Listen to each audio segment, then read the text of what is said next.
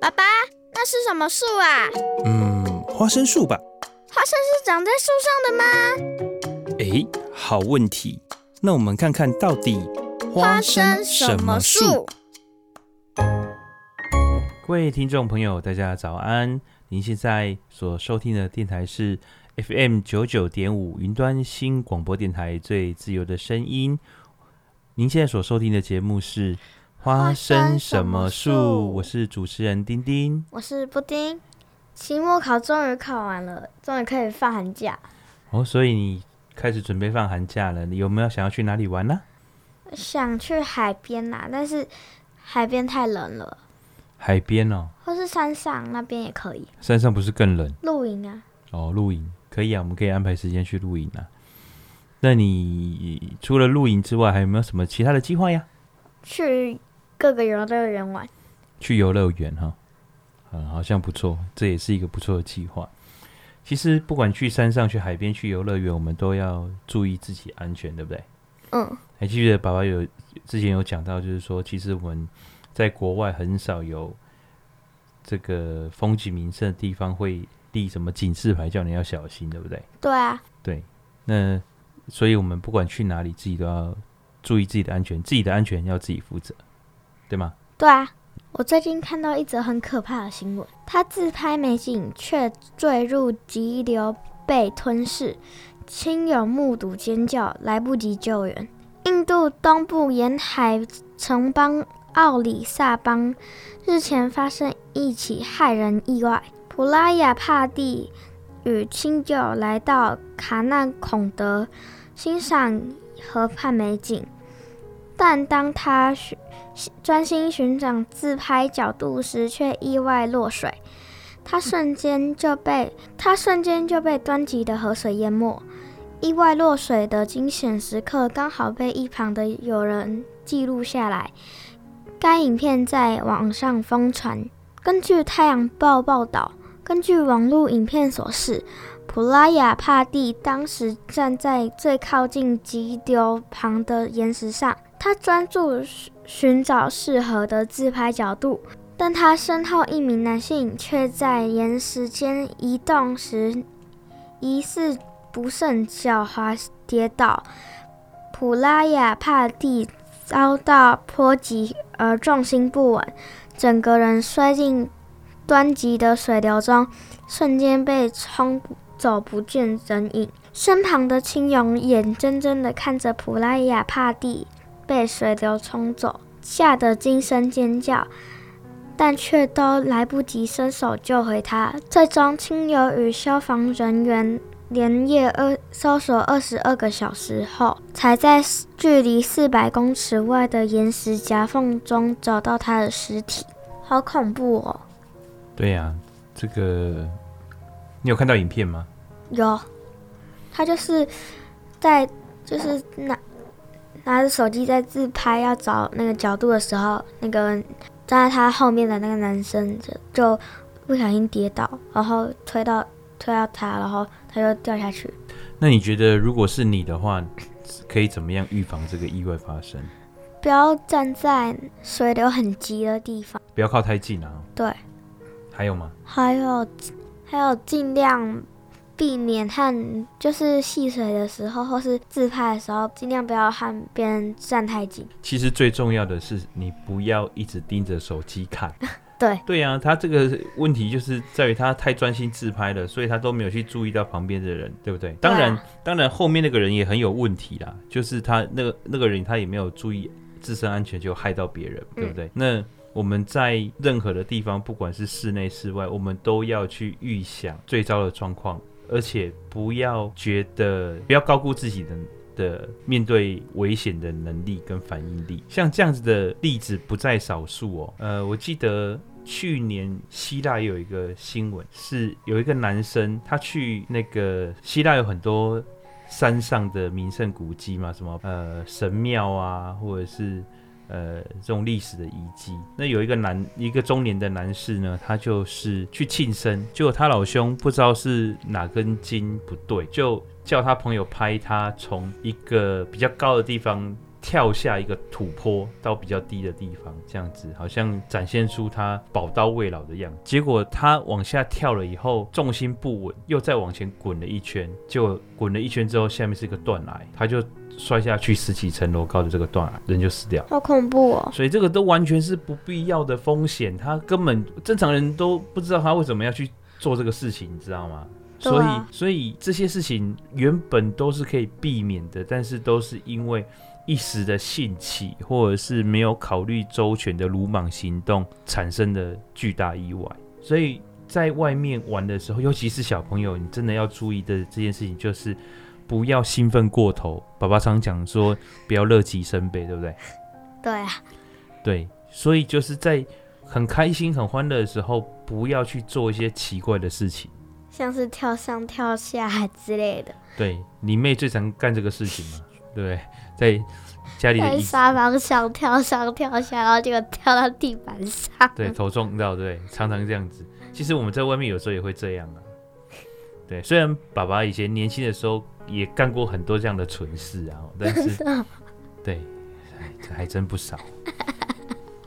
但是，但是我们要特别去注意，不要让这种事情发生在这种意不必要的意外发生在我们身上，这是第一个。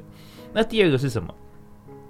就是我们对于周遭环境的判断，最好是能够越准确越好，不要去一些不熟悉的地方，或者是呃，不要去，就是那种以前挑战极限，人们有发生过意外的地方，呃。不一定是有发生过意外的地方，它什么叫意外？就是你没有想到，所以意外发生通常是你没有想到的，就是这个地方以前都没有事情啊，结果你去就碰到第一次。比方说什么，你知道吗？什么？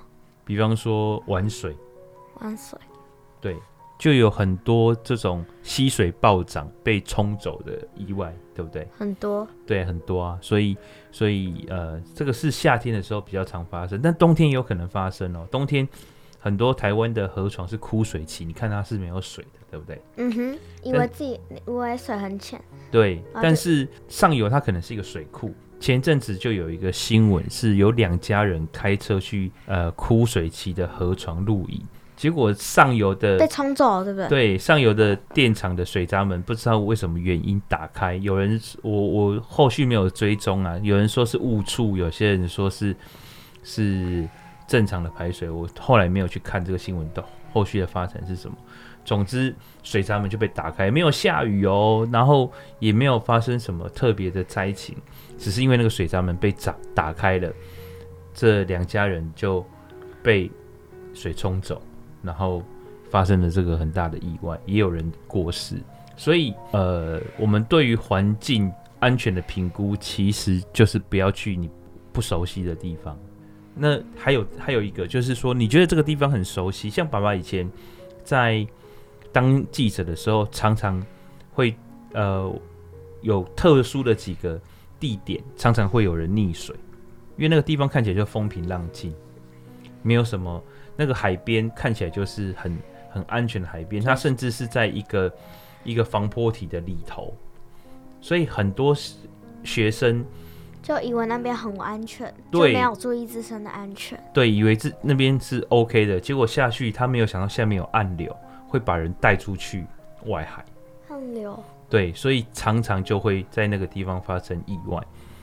好，那通常都是外地来的，或或者是别的地方来的，所以那个地方真的几乎爸爸每年都有在那边采访，采访这种玩水然后就回不来的。呃，所以。爸爸觉得，其实我们台湾是一个海岛，我们去亲近大海是非常非常正确而且合理的。但是，一定要在有经验的人，然后是呃确定他是有足够应变危机能力的人带你，你才有比较安全的方式去享受这个自然环境。那你练习久了之后，你自己养成了这样的能力之后，当然你就可以独立了。但是在这个之前，我们都还是要非常注意自己的安全。那还有一件事情也很重要，就是其实人多的地方通常就是危险的地方。你会觉得，哎，奇怪，为什么人多的地方反而危险，对不对？对啊，因为人一多的时候，就会产生一个状况，叫做身不由己。你还记不记得爸爸有跟你讲说，我们去日本跨年？日本跨年，然后你们就完全没办法自己走路，对，一跌倒就会被踩死的那种。对，还有就是，呃，过去有一些台湾的跨年场合，就是因为人太多了，所以中间如果有意外的话，送医都会来不及。哦，所以人多的地方有时候反而是危险。像我们刚刚看的那个新闻，他其实旁边也都是人啊，对不对？嗯。那所以他的他。就是因为被人推倒，对，他就是被别人的意外波及，所以有时候我们保护好自己，可是别人没有保护好自己，结果倒霉的是谁？自己，倒霉是我，对不对？不是他。嗯，对，那这种事情也常常在意外里面发生，所以我不是说，哎，这些地方我们都不要去啊，或者是呃，要在一个安全，你要做自己安全的评估，嗯，不要高估自己的能力，可以吗？可以，好，因为你快要放寒假了，所以特别的提醒你。那也希望我们的听众朋友有一个开开心心的寒假，不管是跟家人还是朋友出去玩的时候，都要注意自己的安全。说到意外，我们现在全台湾好像处在缺血状况，哎，对，好像因为今年的冬天比较冷，然后又加上新冠肺炎，所以好像捐血的人变得比较少。血库告急，台大医今晚一个产妇大出血都不够。近期因低温和武汉肺炎疫情影响，全台捐血数量锐减。据捐血中心资料显示，所有血型的血量在都在七日以内。台北地区 O 型和 AB 型更是在四日以内。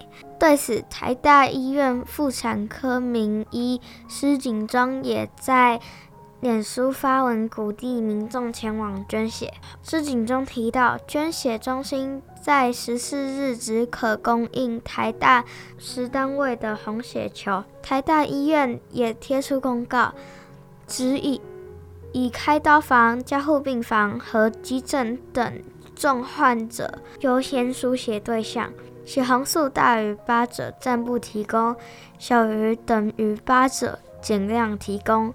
施景忠表示，自己先前只看过医院贴出一次缺血公告，并表示此次捐血的状况真的相当严重，并提到有时一个产后大出血的孕妇就要用上。极大量应急的血品，只剩十单位的 O 型红血球根本不够用，更别说是其他车祸、心血管外科等病患。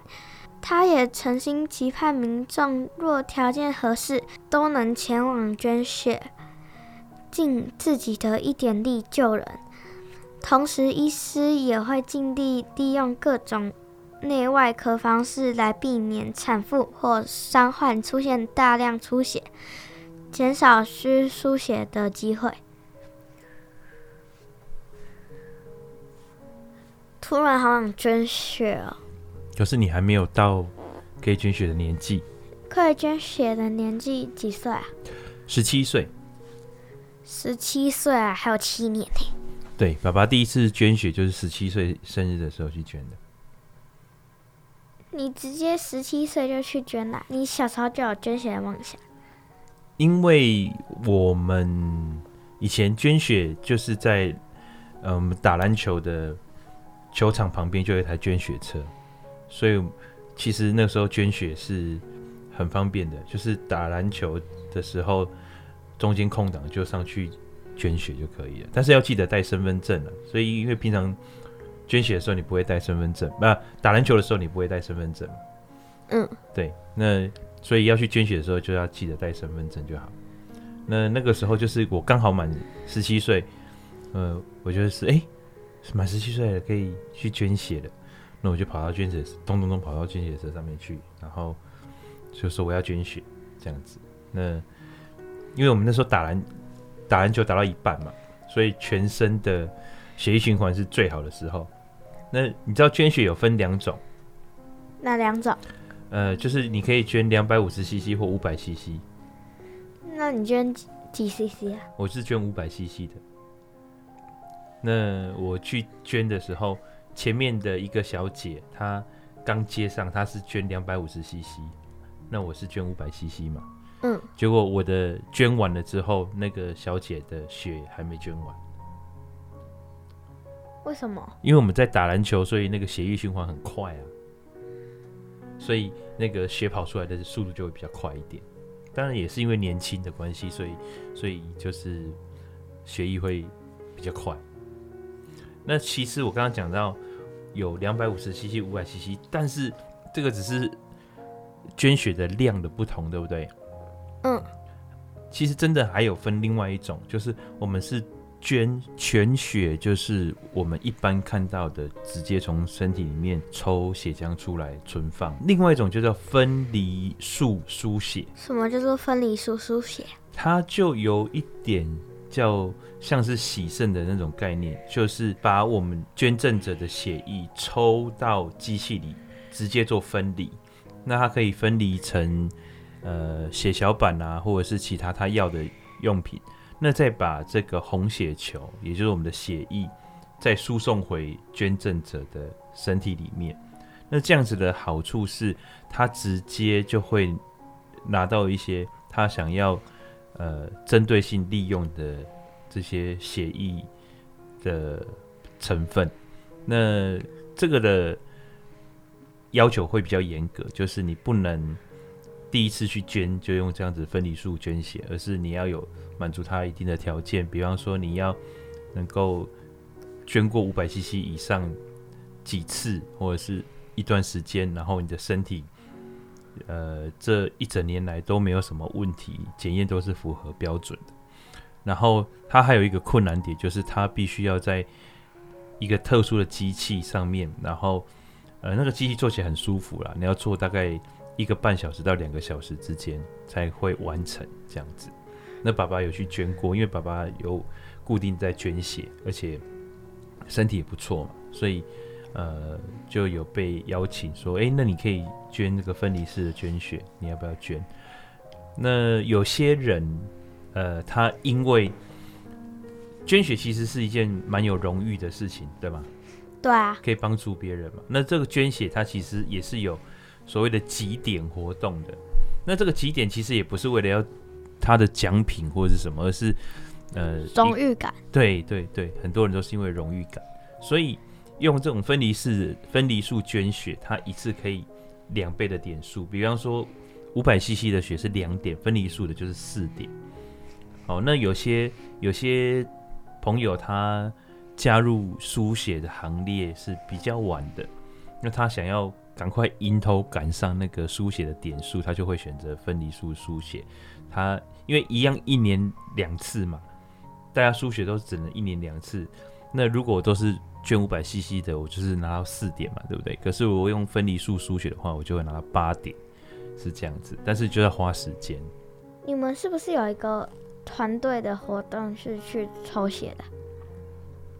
呃，其实很多公司行号都会举办这种响应输血的活捐血的活动。不是输血，是捐血。捐血，对对，输血是把血打进身体里。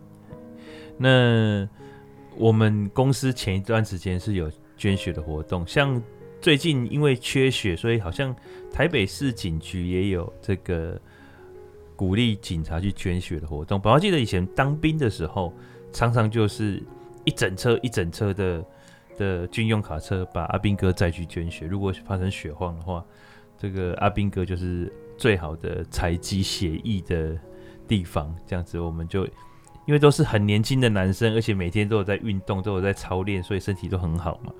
我们就一整一整车一整车被载去捐血，这样子，那也蛮好玩的。因为其实，在军营里面，大家都很想要出去晃一晃嘛，吸吸那个呼吸一下新鲜空气，这样子，所以那个出这个公差捐血的公差，大家也蛮乐意的，这样。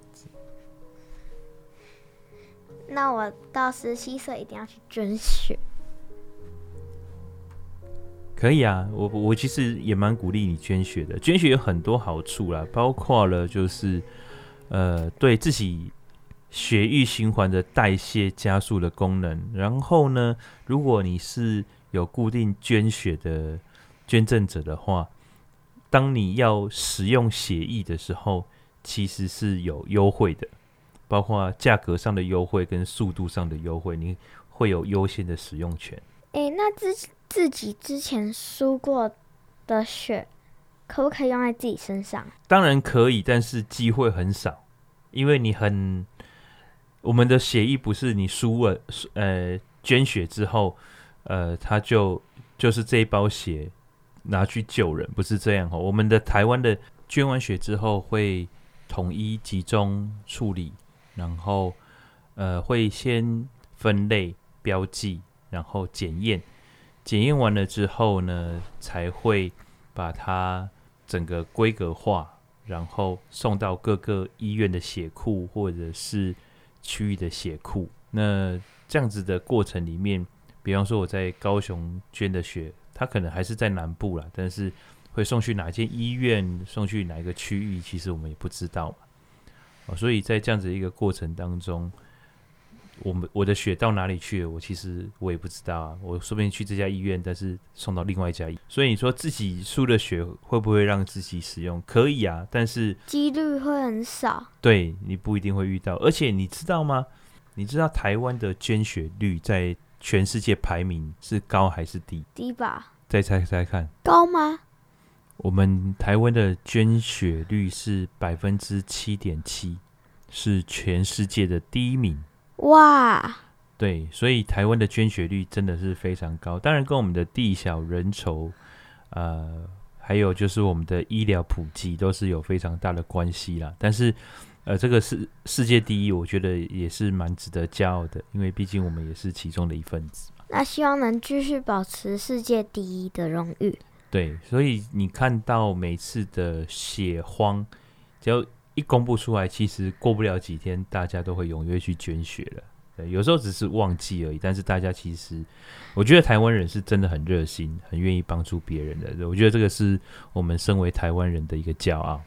那为什么说自己捐的血没办法给爸妈使用啊？这个就跟我刚刚说的，呃，协议的制作过程有关系哈，就是我们在制作完了之后，不是原本的我捐的那一袋血就直接打到别人身体里面，因为我们的血里协议里面有一个东西叫白血球，对不对？对啊。这白血球其实它会侦测跟我们不一样，身体上不一样的的东西，所以说不定它是健康的，但是我的白血球不认识你身上的。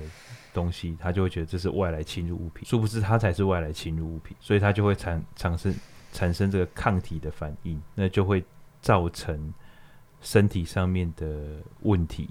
哦，那尤其是如果在手术当中或是手术过后产生这种抗体的问题的话，就会变得很严重，那就会呃可能会有生命的危险哦。所以不是只有对爸爸妈妈不行，就是说我的血进入到任何人的身体里面。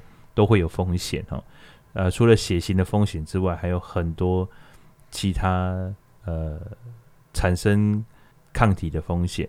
这个就跟器官移植有时候也是相同的道理哈。所以在这个情况下，就算是直系血亲一等亲，呃，也没有办法把血液直接拿来使用。这个其实是一个 SOP 啦。好，讲了那么热血的新闻之后呢，我们来休息一下，听一首歌吧。好啊。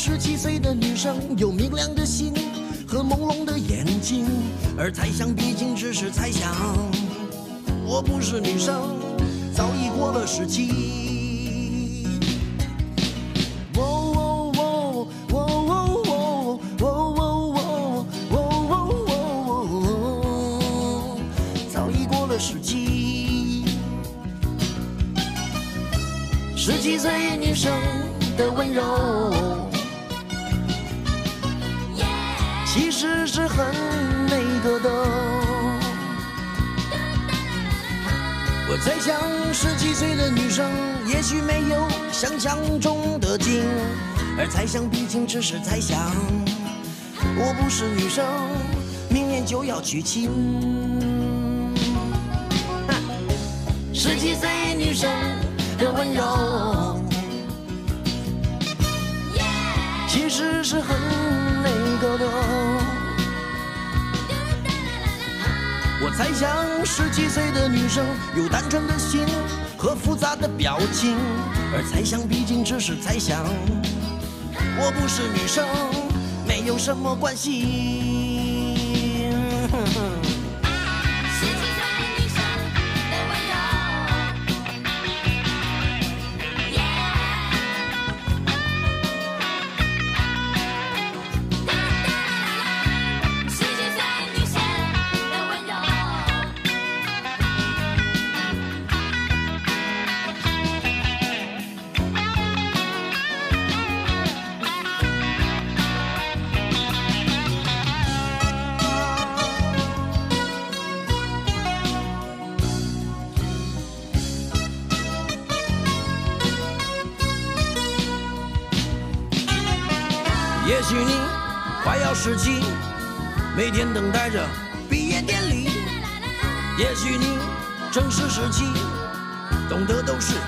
别人的道理。也许过了十七，往前看往后看都有点吃力。嘿嘿嘿嘿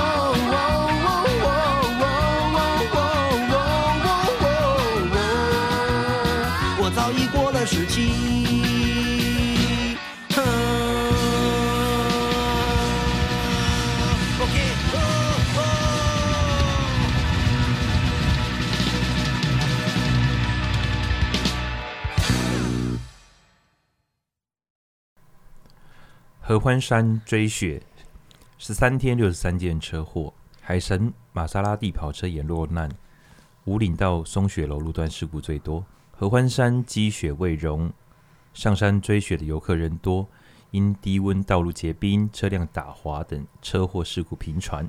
仁爱警方统计，从元旦到十三日为止，共发生了六十三件车祸。其中包括海神玛莎拉蒂跑车在内，有四十五件需要故障救援。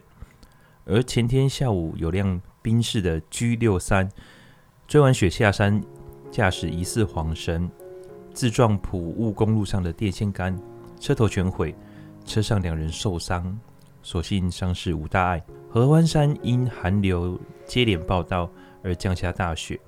新很多人上山追雪，但因山上低温，台十四甲线和欢山路段结冰，许多游客的车辆发生打滑事故。总共受理了六十三件车祸，有人受伤的十一件，单纯车辆碰撞的五十二件，其中寻求故障救援的多达四十五件。俗称水晶宫的五岭到松雪楼路段发生事故最多，有部海神玛莎拉蒂就是在该路段打滑，陷落山沟。由德利卡厢型车救援，这些事故都是因为路面结冰造成车辆打滑，而驾驶人也大多没有雪地驾驶的经验，或是未正确加挂雪链。例如 V 型雪链破冰效果最好，但若安装方向错误，破冰齿极易刺破轮胎，因此安装时要特别的小心。警方呼吁民众追雪务必做好相关准备。包括保暖措施，学会拆装雪链，最好开四轮驱动车上山。最重要是不要疲劳驾驶，以免精神不济肇事。什么叫做四轮驱动车？哦，对啊，车子在跑不是都是四个轮子在动嘛，对不对？对啊、因为汽车在行驶间的时候是靠引擎输出动力，对不对？嗯。那引擎输出动力到两个轮子叫二轮驱动，输出动力到四个轮子就要四轮驱动。那呃，可是车子有分前前轮跟后轮，对不对？前面有两个轮子，后面有两个轮子，对不对？嗯，对，所以引擎直接输出在前轮的叫做前轮驱动车，像你妈妈的就是前轮驱动车。那如果它是输出到后轮的话，那就叫后轮驱动车。好，比方那后轮驱动车它会比较讲求操控跟动力，那前轮驱动呢，它就是讲究比较省油，好，比较呃节节能，因为它就减少了引擎，大部分的车子的引擎在前面还是后面？在前面吧。对，所以引擎是大部分在前面，对不对？嗯。所以它把引擎式传输的动力直接到前轮，这个距离是不是就比较短？嗯。那距离越短，它消耗的动能就会越少，所以它就越节能减碳的意思。那你再输出到后轮，它的传动距离就会变得比较长，它就需要一根杆子叫传动杆来转，然后。输出动力，那这样的话，它的动力就会耗损嘛。可是为什么还要这么做呢？因为你输出到后轮之后，你车子的操控性、转向性都会变得比较好，所以比较讲究性能的车子，它都是做后轮的。那甚至有些车子，它就直接把引擎放到后车厢，对。所以像很多超跑，它的引擎其实在后面。像爸爸最喜欢的那个 Porsche 911，它的引擎就在后面，所以它的行李箱在前面。所以你不要要放行李的时候去打开后车厢，诶，怎么有一颗引擎在后面？哦，然后你要修车的时候打开前面，诶，怎么是空的？哦，它的它的设计是反过来。那像我们家的车子叫做全时四驱，哦，那四驱车有分成全时四驱跟非全时四驱。那还有，它也有分机械式的、电子式的，这个太深了哈。就是你只要知道说，我们的车子是引擎，它会同时输出动力到我们四个轮子上面。那这有什么好处呢？他刚刚为什么说雪地最好是能够用四驱车？因为这样子，你的动力，车子的动力会分配到四个轮子。那同时分配到四个轮子，是不是就会比较稳？因为你如果只分配到两个，那你没有分配到那两个的轮子，是不是抓地力就没有那么强？嗯，那你同时分配到四个，四个轮子，它同时都抓在地面上，因为雪地或是路面结冰哈，你想想看，你走在冰上面滑不滑？滑，超级滑，对不对？那我问你，你是两只脚走路比较滑，还是四只脚走路比较滑？两只脚，应该是两只脚比较滑，对不对？那四轮驱动呢？它就好像是我们四只脚在走路。所以相对就会比较稳一点。我刚犹豫了一下，是因为我根本没有用四只脚走路过。你可以用手脚并用的在路上爬呀。因为我真的有一次就是安静班无聊，然后就看没有监视器，然后也没有人状况下，然后我就学小狗爬了一两阶。哦哦，那你是在爬楼梯是吗？对。哦，那不一样啊，就是你如果在。结冰的地面上其实是真的很滑的哦，所以，所以呃，四轮驱动它可以抓到的地面就比较多。那为什么要用上雪链？你知道吗？止滑。对，因为我们把这个链子哈、哦、装到车车子的轮胎上面，它的重力就会压在链子接触到地面的比较小的面积。原本我们是整个轮胎的胎面接触到地面，对不对？嗯，那它就压在那个金属的链子上面，所以它接触地面的面积就会变小。那面积变小的时候，它就比较容易插进去那个冰里面。哦，因为第一个是它的压力会造成温度比较高，就比较容易溶解它所接触到的那一块的冰。再来呢，就是说它因为力量会比较强。你想想看，一个尖尖的东西刺进去，跟一个平平的东西刺进去，哪一个会比较力量比较强？应该是尖尖的吧？对，所以雪链就是尖尖的。但是刚刚新闻里面讲说，如果你装反了，会发生什么事？刺进去自己的轮胎里。对，所以一定要装正确的方向，不然的话反而会更危险。那很多人上山哈，他没有雪地驾驶的经验，雪地驾驶经验其实真的跟我们平常在路上开很不一样，很不一样。在雪地，你要尽量的少踩刹车，你就是要让自己车子的动力去减速。啊，所以你就打低速档，这个我估计讲的你也听不懂，对不对？因为我没有在开车的。对，所以就是他平常他跟我们平常开车的时候的观念其实是很不一样的，所以一定要有点开车的经验，雪地开车的经验。那你有吗？呃，我有雪地开车的经验啊，所以你踩刹车的时候，它不一定会停，它说不定有时候会往前滑，或者是往旁边滑。所以为什么有这么多车子就掉到山沟里面去？就是因为他觉得，哎、我的车我的车很好啊，我的车刹车很厉害啊，一踩，你的车子轮胎是锁住了，没错。可是你在冰上，就好像在滑冰一样，整台车子在滑冰，它就滑着滑着，哇过去就到了这个会自动滑落了。对，所以你的轮胎虽然停了，你的轮子虽然停了，但是你的车子没有停。因为它是用滑的往前滑，然后就进山沟了，不然就是亲到别人的车子。好，那如果你的车轮是保持在动的情况下，你反而比较容易控制车子。所以为什么呃一下雪就会产生有很多的这种事故？那我们家的车子其实是上山是相对是蛮安全的。嗯。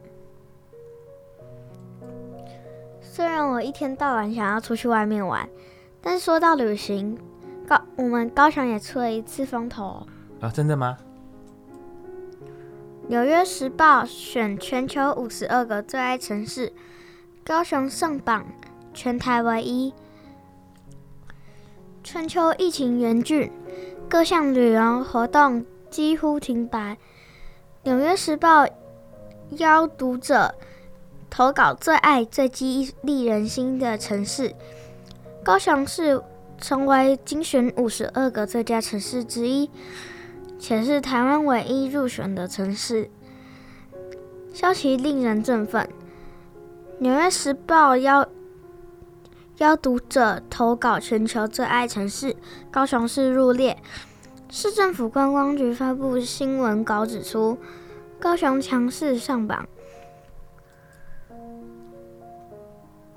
推文中特别推荐高雄有悠闲的生活气氛、多元文化、友善人民及语言环境，显见高雄市是真正可以感受台湾味的城市。推荐文章提及高雄有丰富的饮食底蕴，高雄人会在晚餐后逛夜市试摊。投稿推荐作者 And 刘是在中国出生的华裔，目前居住在德国。二零一七年至二零一八年曾在高雄从事英文教学工作。哇，听起来真的蛮厉害的。厉害。对啊，《纽约时报》竟然全球五十二个地方，台湾选的不是台北，竟然是高雄。那你念完这个新闻，你觉得怎么样？我就想一想，也对，高雄其实真的有很多好玩的地方。对呀、啊，而且我觉得其实高雄的夜市真的还蛮好逛的。的确，好、哦，我很爱逛夜市。对呀、啊，而且我们吃的东西也蛮多的。那为什么我天天还想要出现室外？因为你生活在这边就比较。不会觉得有什么特别嘛？因为其他的地方你会觉得有新鲜感啊。可是如果你到国外或者是外县市居住一段时间之后，你就会觉得高雄是很好的地方，很想要回来。所以其他县市的人也向往我们高雄。我想是吧？因为你们毕业旅行，你是不是都是往北部跑？往北部或是国外？对呀、啊，那北部的毕业旅行就是来高雄。所以我们对北部的小朋友来讲，我们就是外县市啊。所以我想大家都是这样吧，大家都像爸爸小时候也很喜欢去台北啊。可是真正在台北念书工作一段时间之后，最后爸爸还是选择回高雄。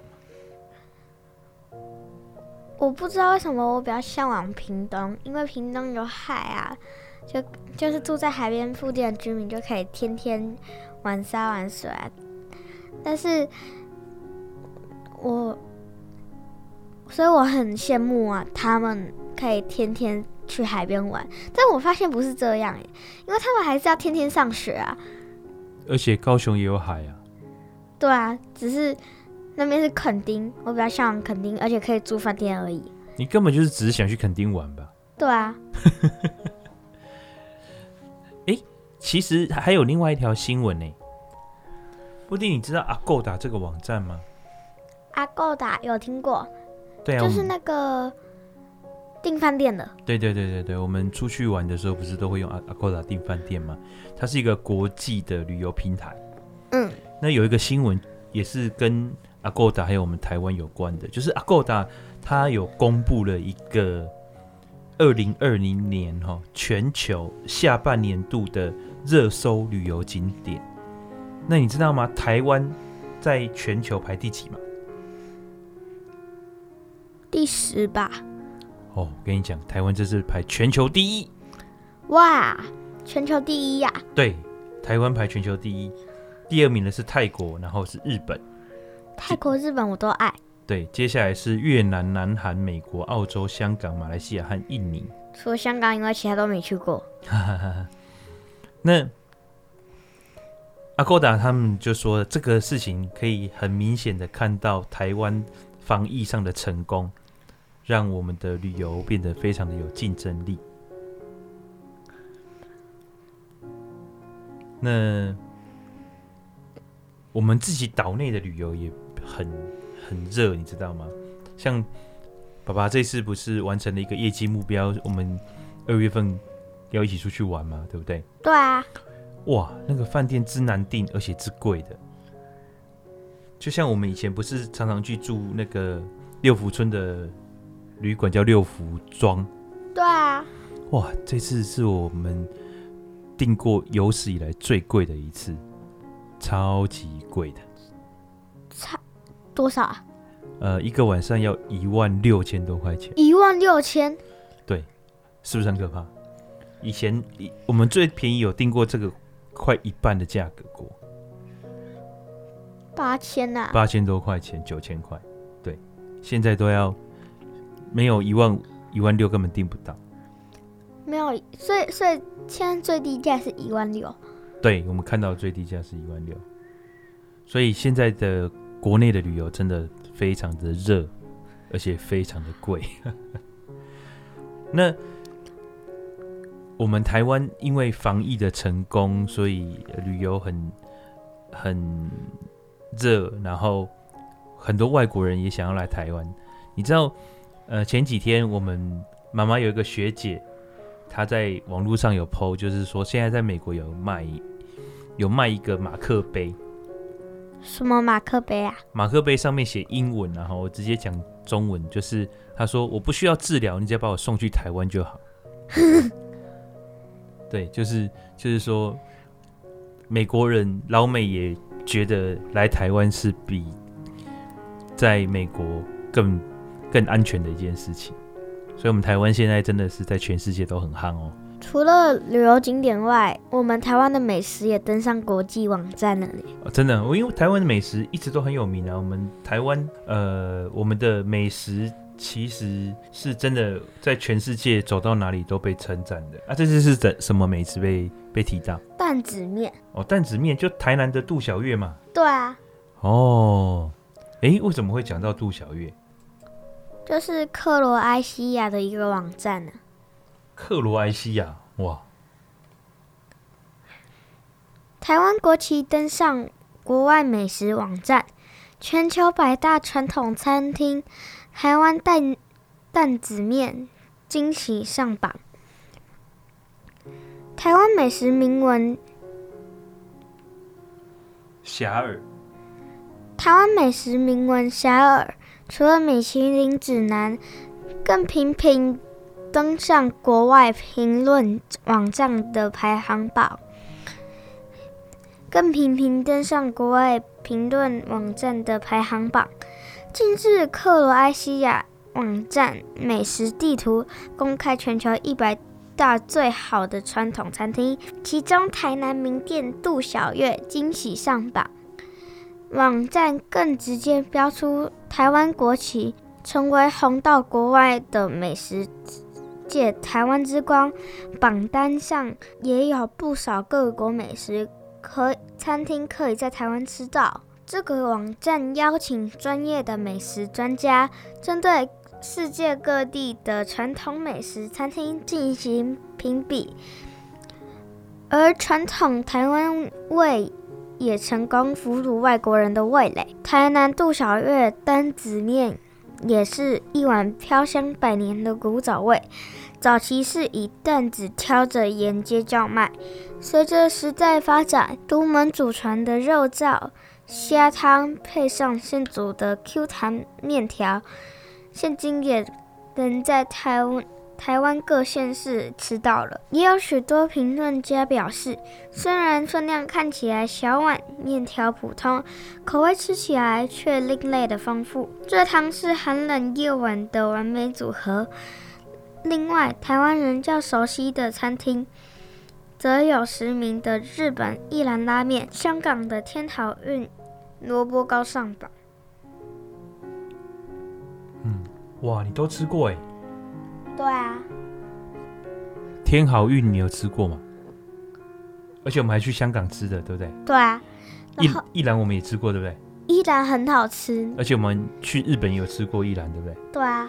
哦，然后杜小月我们也去吃过，对不对？去年的时候。哦，外婆请你们吃的，对不对？对啊。哎，杜小月，你还记得吃了哪些东西吗？就是它里面说的。虾仁汤、肉燥配面条，就是大米嘛。对啊，大米，还有米粉，对不对？嗯。哎，你觉得你比较喜欢吃面还是吃米粉？面，因为我对米粉比较抗拒。哦，真的吗？我爸爸比较喜欢吃米粉。然后，哎，还你还记得大那个杜小月里面还有什么东西你印象比较深刻的？我忘记了，我就只记得它面很好吃而已。哦，你很喜欢吃那个面，对不对？嗯。哦。那个肉燥的味道很香啊，而且很够味，对不对？对啊，虽然我是吃饭，然后结果面妹妹的面 吃到一半就被我抢走了。太吸引你了，你就跑起来抢我们的面，对不对？嗯。杜小月其实有很多东西都蛮有名的，你你有没有你有没有发现他在店里面有很多那种瓶瓶罐罐破掉的瓶瓶罐罐，他把它摆在墙上，就是几百年前的东西。对对对对对，他们那些古董，他们就把它摆在墙上面。都是有历史故事的，对呀、啊。然后它这个它这个模式，其实在全台湾很多地方都有，只是台南的这家特别有名。那你知道为什么是杜小月吗？不知道哎、欸。好，以前哈讨海的地方，他们会有大小月之分，就是他们有些时候不适合出去捕鱼，对不对？嗯。那他们不适合出去捕鱼的时候，他们呃这些渔夫啊，吼就会在上岸嘛，然后就做一些，比方说补网啊，然后比较这些后勤的工作。可是他还是没有收入啊，那怎么办？他们就挑着一个单子哦，然后去卖卖面、卖米粉这样子。那这个摊子就很简单，就是有一些。小小的切拉寮，然后就是卖这个面，对这些这些熟食哦。那因为它就是在这个青黄不接的这个月份去卖这些东西，所以叫做杜小月。斗些个呀，哦，就是过了这个小月这样子，度过小月。对，斗这些个呀，所以。过了这个小月之后，他们又重新去捕鱼了，这样子。所以他们反而是渔夫开了店了。哎、欸，对对对对。是。所以他的他一开始他不是专职卖面的，他们是兼差卖面的。所以他们是兼职。对，兼职起步，没错。哎，后来没想到卖那么好，就变成一项产产业。哎，对，而且变成一个百年历史的家族企业，还登上国际舞台，很厉害哈、哦。嗯，对，那他们这样子的模式，就是一个摊子，然后呃面啊，然后这些熟肉，切拉聊。其实很多地方都有，凤山其实也有一间蛮有名的，在凤山夜市。哎，爸爸没有带你去吃过，对不对？没有。好，那爸爸下次带你去吃。好啊。好。OK，那我们今天的时间也差不多喽。好，那跟大家说再见。好，OK，大家拜拜。拜拜。爸爸带你去吃兔小月。耶。好，拜拜。拜拜。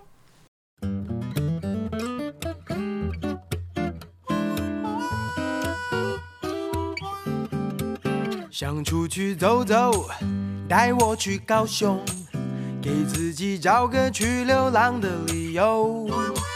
想出去走走，带两手啤酒，把手机关了丢了，谁都找不到我。想着你睡了没，一个人慢慢体会，或许这世界还有想你的美。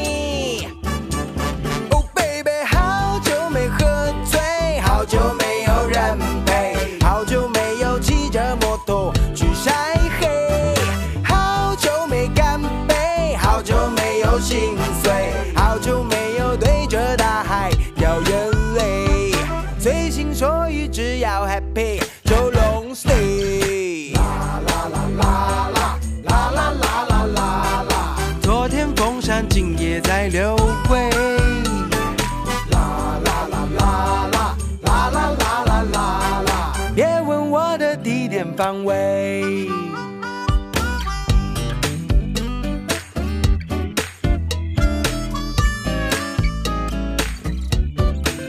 想出去走走，带我去高雄，给自己找个去流浪的理由。想出去走走。带两手啤酒，把手机关了丢了，谁都找不到我。哦哦哦。一个人无所谓，就让我慢慢体会，相信这世界会有想你的美。